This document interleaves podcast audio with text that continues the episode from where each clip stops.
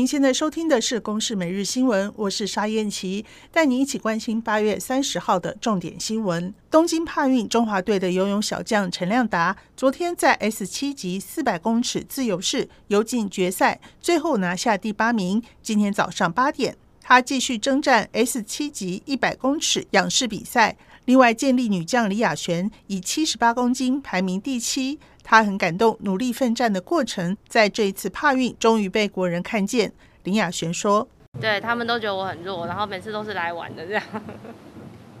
可是我要跟大家讲说，我的帕运门票也是我努力来的，我不是用鸡腿换来的。”国内新冠疫情连续两天本土零确诊之后，昨天新增十三起，还有十起境外移入的病例，其中有四例是打过完整疫苗。指挥中心医疗应变组副组长罗义军说：“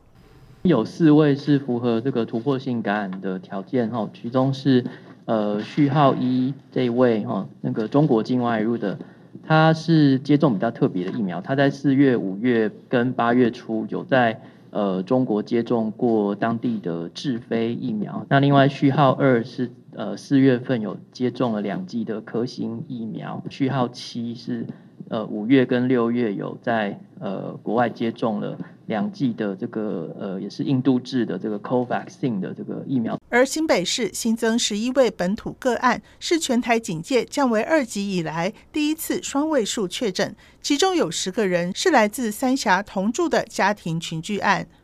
预售屋实价登录新制从七月一号开始上路，最近传出竹北每坪成交五十七万，创下新高的消息，在大新竹地区引发民众议论。